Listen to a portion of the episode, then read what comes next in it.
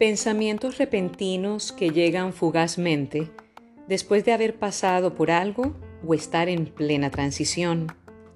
Y así surge la necesidad de decantar para comprender.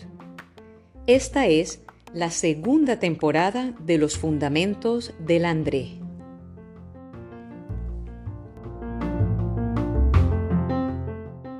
Nota aclaratoria. Todo lo que aquí se diga es tanto para ti como para mí. No tiene acervo científico y nace como necesidad para entender de qué se trata todo esto.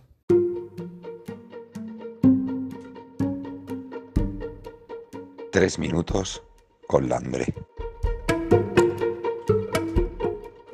Y es que desde hace una semana solo puedo pensar en el fin en la terminación de un proceso, evento o una etapa.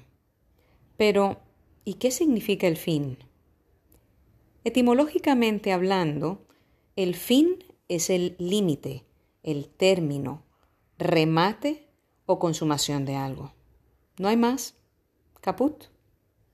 Pero, ¿y si pensamos en los finales como ventanas o puertas abiertas para dar inicio a un sinnúmero de posibilidades, es decir, más opciones, cambios. Todo termina para darle espacio e importancia a aquello que quizás ignorábamos. Sirve para darnos cuenta de lo que no veíamos.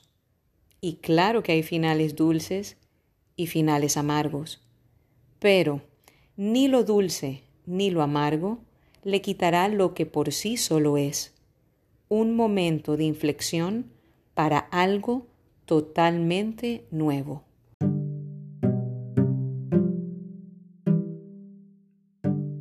En palabras de Hannah Arendt, escritora y teórica política alemana considerada como una de las filósofas más influyentes del siglo XX, todo final en la historia del mundo contiene necesariamente un nuevo inicio.